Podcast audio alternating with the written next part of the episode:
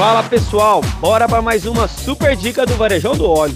Hoje vamos falar sobre descarbonização de motores, o que é, como acontece e como se resolve. Vamos lá. O óleo do motor ele tem sua vida útil. Geralmente carro flex, por exemplo, ele usa de 10 mil quilômetros ou 6 meses. Isso aí.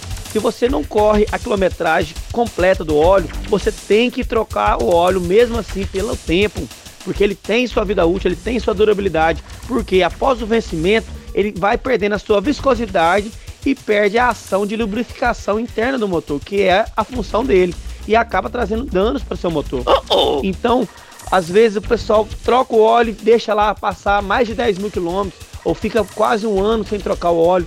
O óleo ele vai perdendo as suas propriedades e ele vai acumulando sujeira. Isso aí vai formando aquelas borras.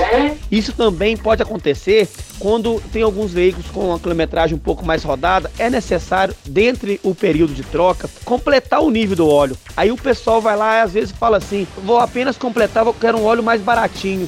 Não, não, não, não. Não se pode fazer isso. O óleo do motor, se for necessário completar o nível antes da troca, tem que ser completado com o mesmo óleo que foi efetuado a troca.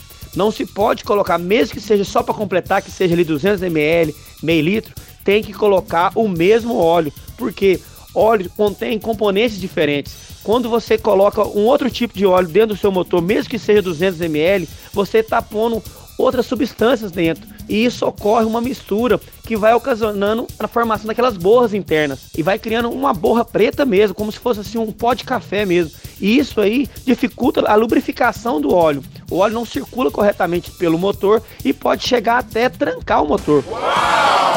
Então, quando isso acontece, quando vai fazer uma troca, se é avaliado se o seu motor está tendo uma perfeita limpeza interna, porque a função do óleo também é limpar. Mas quando ele passa do período, ele começa a sujar, ele faz o efeito contrário. Então, como é que se resolve isso? Quando o carro chega a esse ponto, tem que se remover a tampa de válvula, tem que se remover o cárter, se remover o pescador de óleo e literalmente raspar aquela borra. Porque se deixar aquela borra, o óleo não consegue circular e automaticamente não lubrifica.